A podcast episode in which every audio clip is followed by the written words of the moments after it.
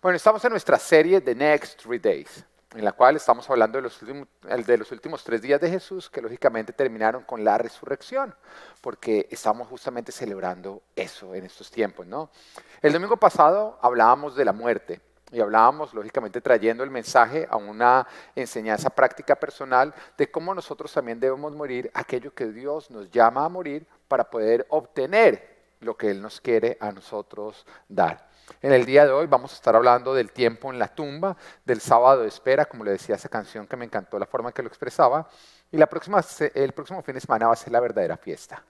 Va a ser la verdadera fiesta porque es cuando vamos a estar celebrando el Domingo de Resurrección, que arranca el viernes con esa obra de teatro que si usted nunca ha estado acá en una obra de teatro, déjame decirle que realmente la sacan del estadio. No van a hacer quedar mal los de teatro esta vez, ¿no?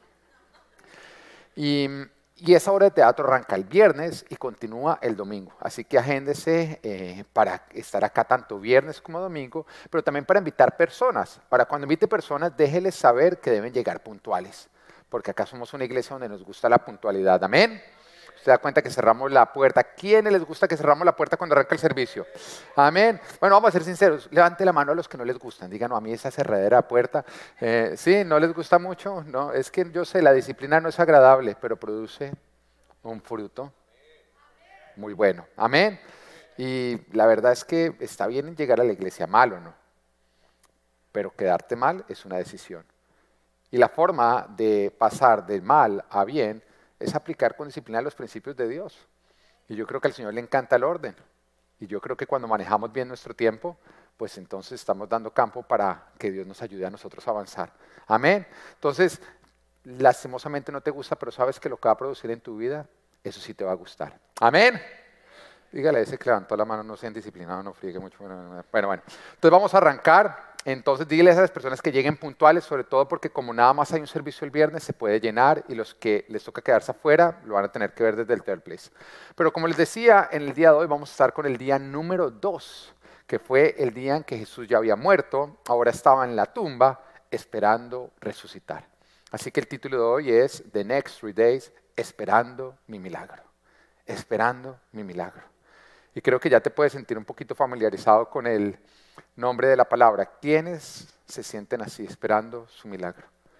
¿Quiénes de pronto se sienten en un sábado de silencio en el cual ya murieron a lo que Dios los llamó a morir, pero siguen esperando lo que Dios les prometió que les iba a dar? Amén, esperando mi milagro. Como veíamos, Jesús, por obediencia y negando sus propios deseos, él decide ir a la cruz y decide entregar su vida. Él no le fue arrebatada. De hecho, Lucas capítulo 23, versículo 46 nos dice, entonces Jesús exclamó con fuerza, Padre, en tus manos encomiendo mi espíritu. Y al decir esto, expiró. Él entregó su vida. Pero Jesús tenía una promesa.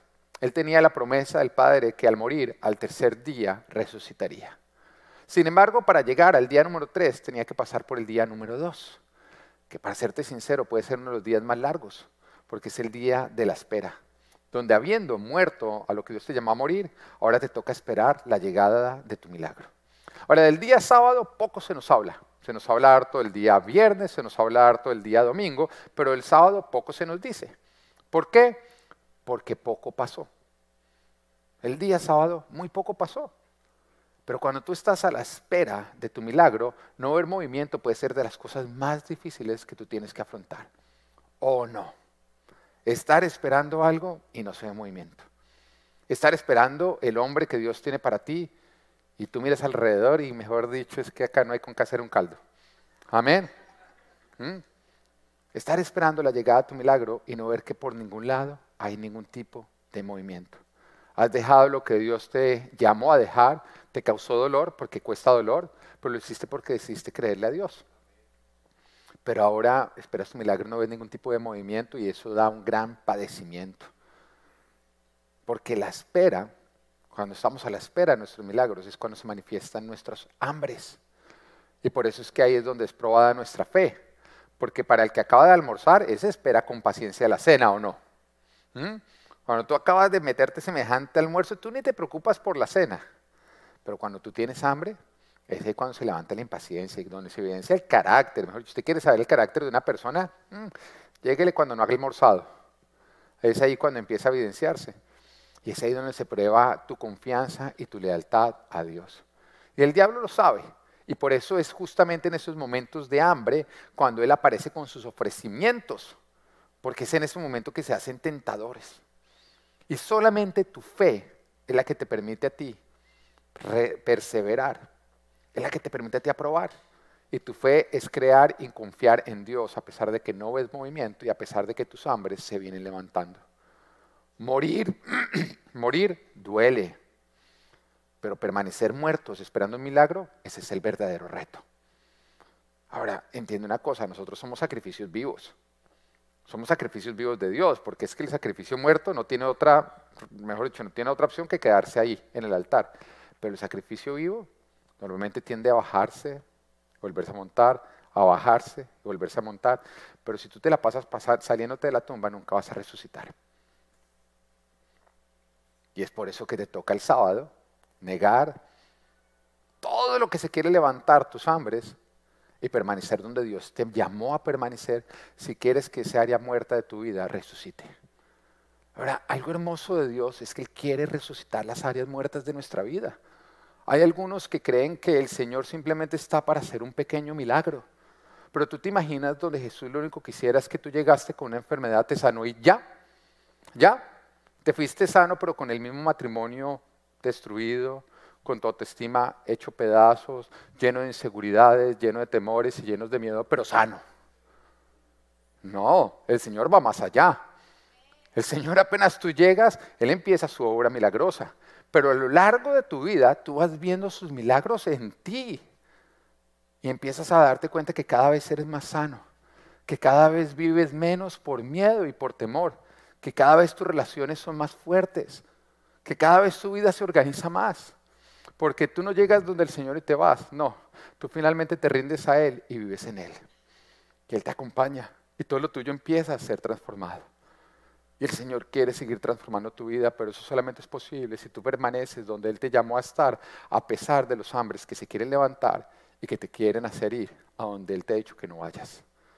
Morir duele, pero permanecer muerto, ahí es donde está el verdadero reto. Pero es el único camino para llegar a tu milagro. Y entiende algo, Dios no quiere personas perfectas, pero Dios sí quiere personas inquebrantables, donde independiente de la presión del diablo, tú sigas siendo fiel a Él, esperando en Él y dependiendo de Él. ¿Lo entiendes o no lo entiendes? Ahora, basado en la historia de Jesús cuando Él fue probado en el desierto, donde también enfrentó hambres en el tiempo de espera y sin ver ningún tipo de respuesta durante un tiempo, donde aparecían los ofrecimientos del diablo y Jesús tuvo que resistirlos, donde Él hizo todo esto, bueno, basados en, en esa historia vamos a aprender a permanecer muertos a pesar de la presión. Hoy vamos a aprender a través de Jesús cómo ser firmes, cómo ser inquebrantables. Amén. Mateo capítulo 4, versículo 1 nos dice, llegó, luego, perdón, luego el Espíritu llevó a Jesús al desierto para que el diablo lo sometiera a tentación. A ver, pregunta, ¿quién llevó a Jesús al desierto? El Espíritu. ¿Mm? ¿Quién lo sometió a tentación? Pues díganlo, díganlo, es chévere cuando ustedes participan. No digan del lado del pastor se está sintiendo solo hoy, no se está riendo de los chistes de él y no está respondiendo. Amén. Entonces meta la actitud, meta la actitud que me, saca aburrido. Bueno, ¿quién llevó a Jesús al desierto? El Espíritu. ¿Quién lo tentó? ¿Con qué propósito llevó el Espíritu a Jesús al desierto? Para que el diablo lo tentara. En otras palabras, para poner a prueba a Jesús. Mira, Santiago capítulo 1, versículo 13 nos dice que nadie al ser tentado diga, es Dios quien me tienta, porque Dios no puede ser tentado por el mal ni tampoco tienta Él a nadie. Tú tienes que entender, Dios a ti no te tienta. Pero Dios sí usa la forma en que tú estás respondiendo, la tentación, para probarte. Y tú puedes decir, bueno, pero ¿con qué propósito Dios me prueba? Bueno, Santiago 1.12 lo dice. Dichoso el que resiste la tentación, porque al salir, al salir aprobado, o sea, ya te vas a dar cuenta de lo que ocurre cuando tú eres aprobado, dice, recibirá la corona de vida que Dios ha prometido a quienes lo aman. ¿Por qué Dios te pasa o permite que tú pases por ese tipo de prueba? Porque Dios usa la forma en la que tú respondes a los tiempos de tentación para ver si Él puede darte la corona de vida que Él tiene reservada para los que lo aman. En otras, en otras palabras, porque Él quiere cambiar tus muertes en vida, tus vergüenzas en doble porción, tus áreas estériles en áreas fértiles. Pero las coronas de Dios son solamente para los que lo amamos, no para los que lo rechazan. Y cuando el Señor dice para los que me aman, no está hablando de aquellos que dicen yo te amo, Señor, tú y yo, no, sino aquellos que se evidencia, no con sus palabras, sino con su forma de vivir porque son obedientes a Dios a pesar de la presión que puedan estar enfrentando. Recuerda algo, la forma en que tú respondes a tus tiempos de desierto determinan las tierras prometidas a las cuales tú vas a entrar. Amén. La forma en que respondes a tus tiempos de desierto van a determinar las tierras prometidas a las que tú vas a entrar. Ahora, ¿hay alguien acá que tiene algún área de su vida pasando por un desierto? ¿Sí? Oh, no te imaginas lo afortunado que eres. Porque si apruebas ese desierto, te espera una gran tierra prometida. Pero si tú cedes a las presiones del diablo en ese área de desierto, lastimosamente no la vas a conquistar. Mateo 4.2 nos dice, después de ayunar 40 días y 40 noches, tuvo hambre. Oiga, después de 40 días y 40 noches Jesús tuvo hambre. No estamos hablando del hambre que te da a ti después del servicio, que tu esposo se demoró un poquito saludando y tú en ese momento te salió, mejor dicho, el chuque, ¡ah! empanada. No, estamos hablando de hambre, 40 días y 40 noches sin comer. ¿Ah? Pero es ahí cuando aparece el diablo, cuando tenía hambre. Así que ten muchísimo cuidado cuando estás pasando por tiempos de hambre porque es ahí donde va a aparecer el diablo, pero también no se va a evidenciar tu fe. Y un tiempo de hambre es un tiempo de impaciencia, es un tiempo en que tú ya estás cansado o cansada de esperar lo que Dios te prometió y tú nada que lo ves. Nada que el Señor bendice tu área profesional, nada que el Señor bendice tu área relacional, nada que tu hijo vuelve a casa, nada que pasa aquello que tú le vienes pidiendo a Dios. Y entonces empieza a levantarse la impaciencia, el desespero y te empiezas a sentir tentado a dejar de esperar en Dios. Así que ten muchísimo cuidado en tus tiempos de hambre porque es donde aparece el diablo con sus ofrecimientos, pero también no se va a tu fe. Mateo 4, versículo 3 al 4 dice, el tentador se le acercó y le propuso, cuando tenía hambre, antes no, ¿no? Si eres el Hijo de Dios, ordena estas piedras que se conviertan en pan. O ¿Tú sabes por qué el diablo esperó hasta que Jesús tuviera hambre? Porque bien llenito, el diablo se aparece y le dice, a ver, si usted es el Hijo de Dios, convierta estas piedras en pan. Jesús lleno, ¿eso hubiera sido tentación? No, estoy lleno de pan. ¿Mm? No me hablo ahorita de pan. ¿Mm? Pero cuando tú tienes un hambre de 40 días, ¿alguna vez has dejado 40 días de comer? No, ¿cuánto es lo máximo que tú has dejado de comer? ¿Tres días? Bueno, y después de tres días a ti te pasan un pan así sea duro y tú lo ves, mejor dicho, como quiero morder o no. Amén. Ahora imagínate 40 días en ese momento, ya era tentadora. Jesús le respondió, escrito está, no solo de pan vive el hombre, sino de toda palabra que sale de la boca de Dios. La primera forma en que seremos tentados a la espera de nuestro milagro es a resolver sin Dios. Es a resolver sin Dios. ¿Estás esperando a que Dios te responda a tu milagro? Estás a la espera de que Dios obre, pero tú ya estás cansado, ya estás desesperado, Dios está demorando más de la cuenta. Yo quiero ya una respuesta a este tema que me tiene impaciente, me tiene lleno de ansiedad, me tiene sudando. ¿Mm? Y nada que Dios responde. Y en ese momento aparece el ofrecimiento del diablo. Ya no es necesario que esperes. Puedes resolver sin Dios. De pronto te toca hacer uso de una triqueñuela, algo que Dios no autoriza. Pero una mentirita. Porque hay algunos que creen que a los destinos de Dios se puede llegar por los métodos del diablo y queda la misma. Hay algunos que nada más miran el destino al cual están yendo para justificar todo camino. Pero tú sabías que a Dios le parece más importante el camino que el destino. Porque Él es Él. Ah, la forma en la que tú vives es la de que determina a quién sigues. Pero hay algunos que con tal de que el fin, ese se justifica los medios. Y por eso te metes en tantos problemas. La primera tentación con la cual va a aparecer el diablo es a que resuelvas sin Dios. Vivir por fe es esperar en Dios y no resolver, no resolver sin Él. Y aquí viene la pregunta, cuando tienes hambre, impaciencia, necesidad, desespero, resuelve las situaciones calmando tus deseos o tus hambres a tu propia manera o lo haces esperando en Dios, aunque eso signifique prolongar tu dolor. Porque la primera tentación de Jesús fue justamente resolverse en el Padre. Y él hubiera podido hacer con un chasquido de dedos, convertía esas piedras en, de hecho, en churrasco. ¿Mm? Usando lógicamente sus propios medios el poder que el Padre le había dado para hacer los propósitos del Padre, lo hubiera podido hacer para convertir esas piedras en churres. ¿Cuál, pan, Satanás? Mire, ah, rodicio. Hacerlo independiente del Padre. Si, si él no hubiera tenido la capacidad de hacerlo, pues no hubiera sido tentación o no. Pero en la tentación se hace evidente que para Jesús es más importante obedecer al Padre que calmar sus propios hambres. Porque aquel para quien es más importante calmar sus hambres que obedecer a Dios, con facilidad va a vender a Dios. Con facilidad vas a vender al Señor. Y una y otra vez Jesús deja entender y deja saber que su alimento es hacer la voluntad del Padre, no calmar sus hambres. Hay una oportunidad en que Jesús está caminando con sus discípulos, está yendo de Judea a Galilea y pasa cerca de una ciudad de Samaria. Y Jesús está fatigado del camino, entendamos que estaba fatigado en su naturaleza humana, no la divina, porque Dios nunca se cansa, pero en su naturaleza humana estaba fatigado. Así que se sentó junto al pozo, mientras que los discípulos le dijeron, espera acá Señor, vamos a ir a buscar comida.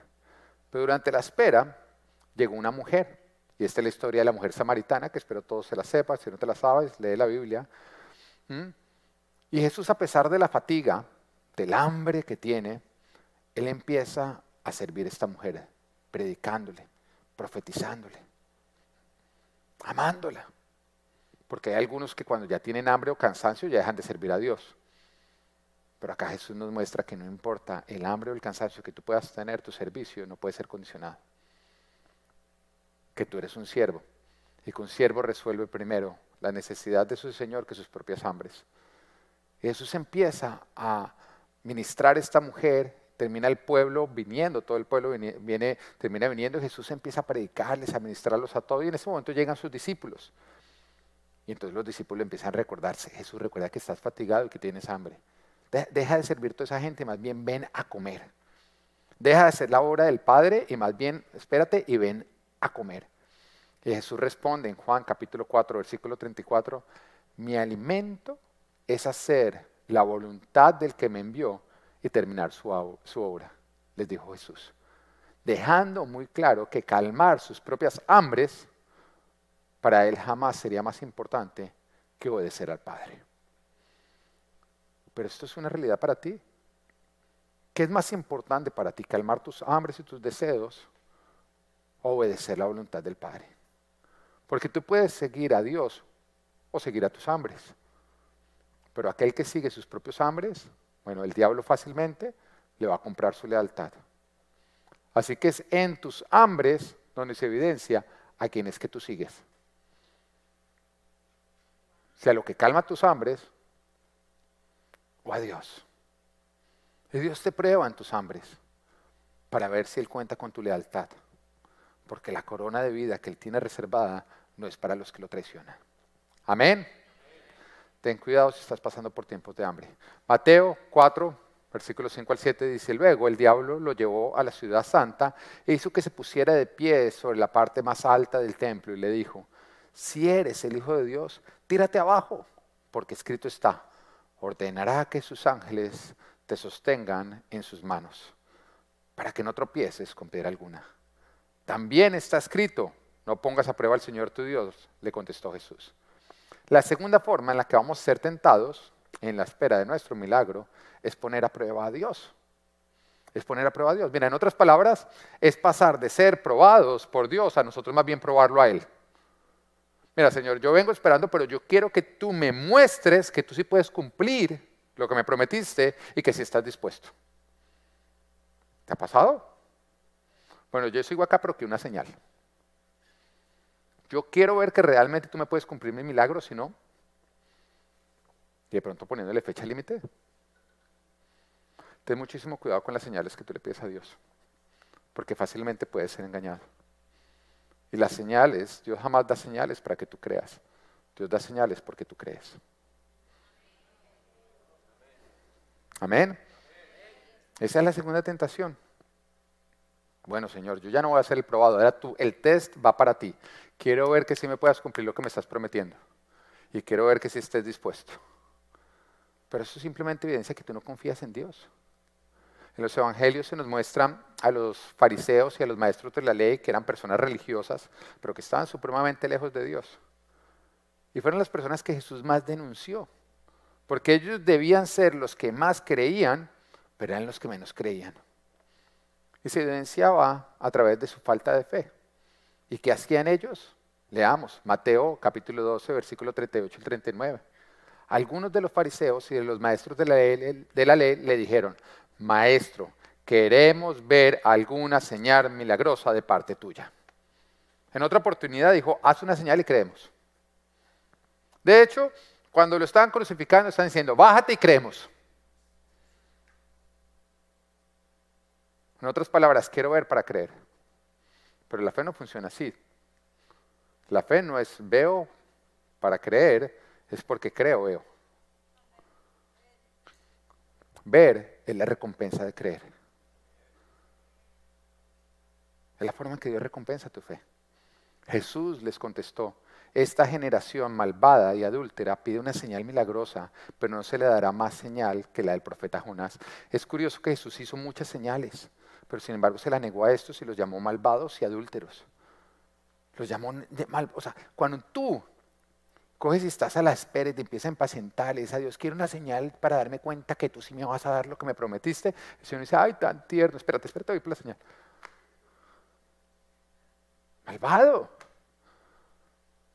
Malvado. Y tú puedes decir, pero ¿por qué Dios se pone tan bravo? Porque es imposible sin fe, es imposible agradar a Dios. Sin fe es imposible agradar a Dios. Marcos capítulo 16, versículo 17 dice, estas señales, wow, el Señor sí da señales, ¿no? Estas señales acompañarán a los que crean. ¿Ves la diferencia? No dice, estas señales los acompañarán para que crean. Estas señales acompañarán a los que crean. En mi nombre expulsarán demonios, hablarán en nuevas lenguas Tomarán en sus manos serpientes y cuando vean, beban algo venenoso, no les hará daño alguno. Pondrán las manos sobre los enfermos y estos recobrarán la salud. Tú te das cuenta que cuando alguien venía a un milagro, a pedirle un milagro al Señor, el Señor dice que se haga conforme a tu fe. ¿Mm? No decía que se haga para que produzca fe, sino que se haga conforme a tu fe. Cuando le llevaban, dice, como vio la fe de ellos, entonces, cuando tú dejas de tener fe, déjate ver milagros.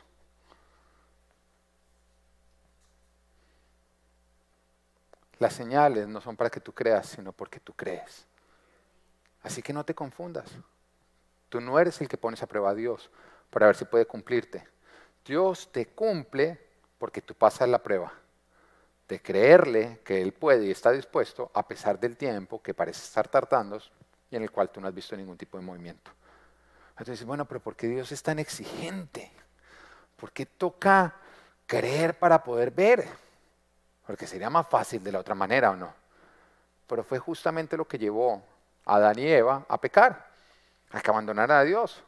Porque Dios les dijo, mire, si ustedes comen de ese fruto, morirán. ¿Y ellos qué dijeron? Bueno, pues venga, vamos a comer a ver si realmente moriremos para ahí sí creerle a Dios. En otras, la palabra de Dios no fue suficiente para ellos. Ellos tenían que ver. Y acá viene la pregunta, ¿es suficiente la palabra de Dios para que tú creas? ¿O eres de los que necesitas ver?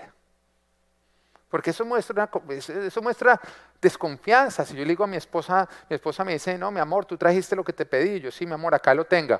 Y ella me dice, déjamelo ver. Es una evidencia de que ella no me está creyendo, ¿no? Amor, ya te dije que acá lo tengo. No, no, no, lo quiero ver, lo quiero ver. Está evidenciándose que mi esposa no confía en mí. Ahora, si confía en mí, ella no me pide que lo vea. Pero muchas veces es así como tendemos a orar con Dios. Entonces dice, acá tengo tu milagro. No, pero quiero verlo, quiero verlo, quiero verlo. No me muevo de acá, entonces me voy para el mundo. Quiero ver. Y con todo eso se está evidenciando de que tú no confías en el Señor. Fue justamente lo que llevó a Adán y Eva a morir. ¿Es suficiente la palabra de Dios para que tú creas? ¿O eres de los que necesitas ver? Porque el que necesita ver va a terminar comiendo lo que el diablo le ofrece y perdiendo lo que Dios le quería dar. Así que si no ves, espera. Y que la palabra de Él sea suficiente, no lo pongas a prueba. Porque los milagros son para los que creen, no para que creas. Amén. Están muy serios Bueno, Mateo capítulo 4, versículo 8 al 10 dice, de nuevo lo tentó el diablo, llevándolo a una montaña muy alta y le mostró todos los reinos del mundo y su esplendor. Todo esto te daré si te postras y me adoras. Vete, Satanás, le dijo Jesús, porque escrito está, adora al Señor tu Dios y sírvele solamente a Él. La tercera forma en que seremos probados mientras esperamos por nuestro milagro es a servir el dinero, los placeres y el mundo el dinero, los placeres y el mundo. Sobre todo porque cuando tú estás a la espera, estás viviendo un padecimiento y estás teniendo que afrontar un montón de emociones que no son agradables. Porque es que hay algunos que creen que la fe hace que a ti no te cause miedito, angustia, incertidumbre, pero el camino de fe está lleno de eso. ¿Mm? Está lleno de eso. Por eso necesita la fe. Es una batalla. La fe no es, sentir, eh, no es no sentir miedo, no es no sentir angustia, no es no preocuparte. La fe no es nada de eso. Es que a pesar de todo eso que se levanta, tú sigues creyéndole a Dios y sigues caminando hacia donde Él te llamó. Es una batalla. No, es que no tengo fe porque siento miedo. Claro que tiene miedo. Yo me pregunto, cuando David fue a enfrentar a Goliat, ¿Tú crees que en algún momento no se le pasó por la mente y qué si me estoy equivocando? ¿Y qué si este gigante me convierte en un sándwich? ¿Ah? Si no, era un loco o no. Era un loco porque tenía que tener una parte humana que le dijera a David, ¿usted por qué se puso a hablar? ¿Mm? Calladito mejor, más larga su vida. Pero él tuvo que en ese momento apropiarse y repetírselo una otra vez. Su carne le hablaba, pero él le hablaba a su carne. El Señor dice que no tengamos miedo a ningún ejército cuando sea más numeroso porque Él estará con nosotros, Él peleará con nosotros. Y su carne le decía, sí, pero mire ese ejército, es el Goliat. Y fue una batalla. Fue una batalla que yo me imagino que cuando Él obtuvo la victoria, en ese momento esa victoria fue dulce. Fue dulce porque él dijo, tú me cumpliste, valió la pena. Pero tuvo que haber una batalla. Y siempre que uno conquista cosas que Dios quería ofrecernos, donde tuvimos que caminar por fe, se vive esa satisfacción. Esa satisfacción de, menos mal te creí. Cuando un, sueño que yo siempre tuve, o digamos que un hambre que yo siempre tuve, que fue de las primeras promesas que Dios me dio cuando lo conocí, era casarme. Era casarme. Yo era una de esas personas que, que yo nací para estar casado. Mis amigos decían, no, disfrute la vida, que ese soltero. No, para mí siempre fue la familia. Yo quería casarme, yo no quería llegar a los 40 haciendo dinero y solo. No, no me interesaba. Yo prefería más bien estar bien acompañado de abrazos y no de dinero. Entonces siempre, siempre, siempre que yo iba a la iglesia y me veía algún movimiento por ahí del Espíritu Santo de Dios, que en esa época no sabía que era el Espíritu Santo de Dios, pero había una energía rara. ¿Mm? Porque al principio uno no sabe, yo decía, oh, sentí algo en la, una energía así. Después entendí que era el Espíritu Santo de Dios que me tocaba, pero cuando yo sentía algo así, yo decía, Él está acá, Él está acá. Yo le decía, olvídate de lo que te acabo de pedir, esposa, esposa. Y yo sabía cómo había sentido eso. Yo dije, seguro me oyó. tú me oíste porque yo te sentí. Y entonces Dios me mostró que mi esposa iba a ser Ana María.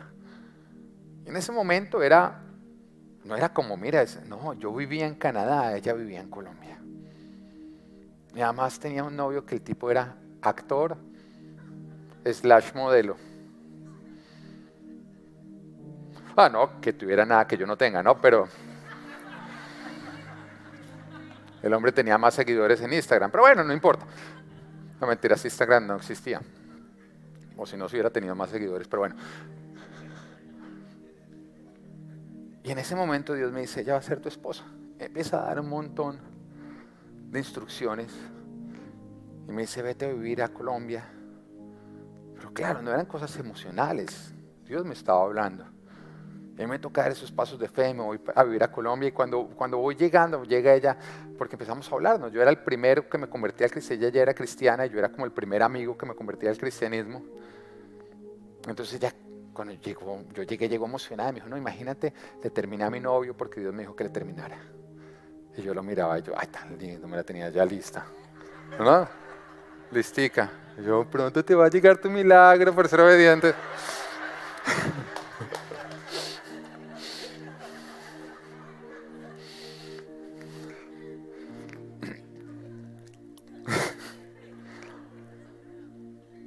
Y estamos una semana juntos los dos.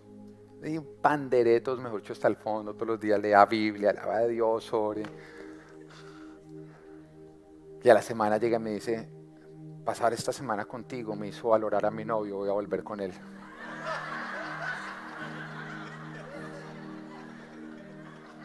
Oye, vuelve con ese desgraciado. Y, habíamos armado un grupo de oración y me lo llevaba ya al grupo de oración.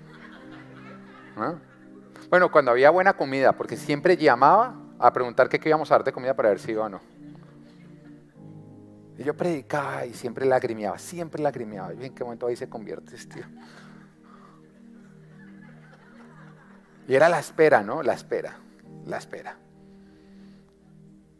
Y era esperando, esperando, esperando. Entonces yo me acercaba a las personas y todo el mundo decía que yo estaba loco. Todo el mundo decía que estaba loco. Yo no, que le contrato, pero de pronto llegaba el pastor, bueno, ¿y usted qué? Yo no, no, Dios me dijo que ella va a ser mi esposa. decía, pero pues tiene novio, ¿no? No cualquier novio, o sea, acá entre nos.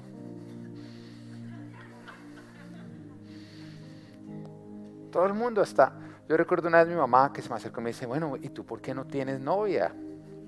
Y no, ya van a empezar a pensar cosas malas. Y yo no, porque, porque Dios me mostró que ella va a ser mi esposa, entonces la estoy esperando. Mi mamá nada más me miraba como, ay, pero ya tiene novio, ¿no? Lleva tres años con el novio. Yo nada más decía, Dios en su tiempo. Fue difícil. Fue difícil. Además, que de pronto uno en la iglesia, siendo de los cristianos más firmes, más radicales, eso es atractivo en la iglesia. Entonces de pronto apareciera que se emocionaba, y a veces en que yo cogía y hasta se aparecía una bonita, hasta que yo cogía y le decía a Dios, me cansé, entonces me voy con ella. Y Dios me decía, espera, espera, espera, espera. Espera. Que el que más me dolió fue el pastor de ella en ese momento, porque íbamos a iglesias diferentes, que cogió y me dijo, olvídese ese cuento, eso fue sus emociones. Ella nunca va a estar con usted. Y fue esperar a pesar de que nadie, nadie creyó conmigo, si le soy sincero. Nadie creyó conmigo. Pero el día en que nos casamos, ese pastor fue, pero como invitado, ese no le dejamos ni oficina. De hecho, lo senté bien lejos simplemente para que viera. Pero esa satisfacción de estarme casando con la mujer más hermosa del universo, porque le creía a él, Ahora no fue fácil. Requirió fe. Y requirió muchas veces decirle no a los ofrecimientos del diablo. Ahora no sé cuáles son los ofrecimientos con los cuales el diablo quiere deslumbrarte. Aquello que es atractivo y con lo que él está buscando que cambie lo de Dios por lo terrenal. Que abandones sus caminos para volverte al mundo.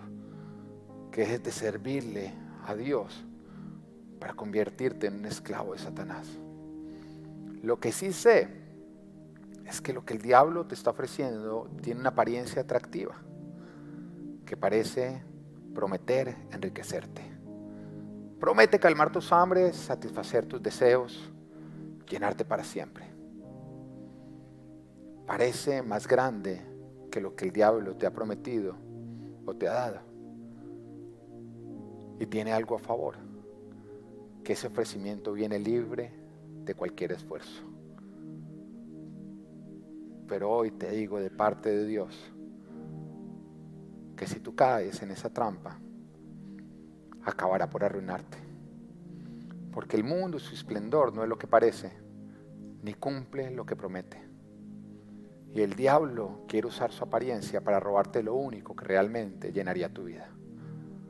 Si estás viviendo tentaciones, llegó el tiempo de que evidencies si eres de los que endiosan sus deseos o adoras al único y verdadero Dios. Porque después de la tercera tentación, el diablo quedó desarmado. Porque Jesús había dejado claro que a él no le importaba ni el mundo, ni el dinero, ni sus placeres, que su lealtad estaba con el Padre. Y Mateo 4:11 dice, entonces el diablo lo dejó y unos ángeles acudieron a servirle. Así que no sé cuál sea la tentación que tú estás viviendo pero sí sé que el milagro que tanto esperas va a llegar si perseveras, si no dejas de creerle a Dios y si no cedes a los ofrecimientos del diablo. Porque lo que tanto vienes esperando está al otro lado del desierto que estás afrontando.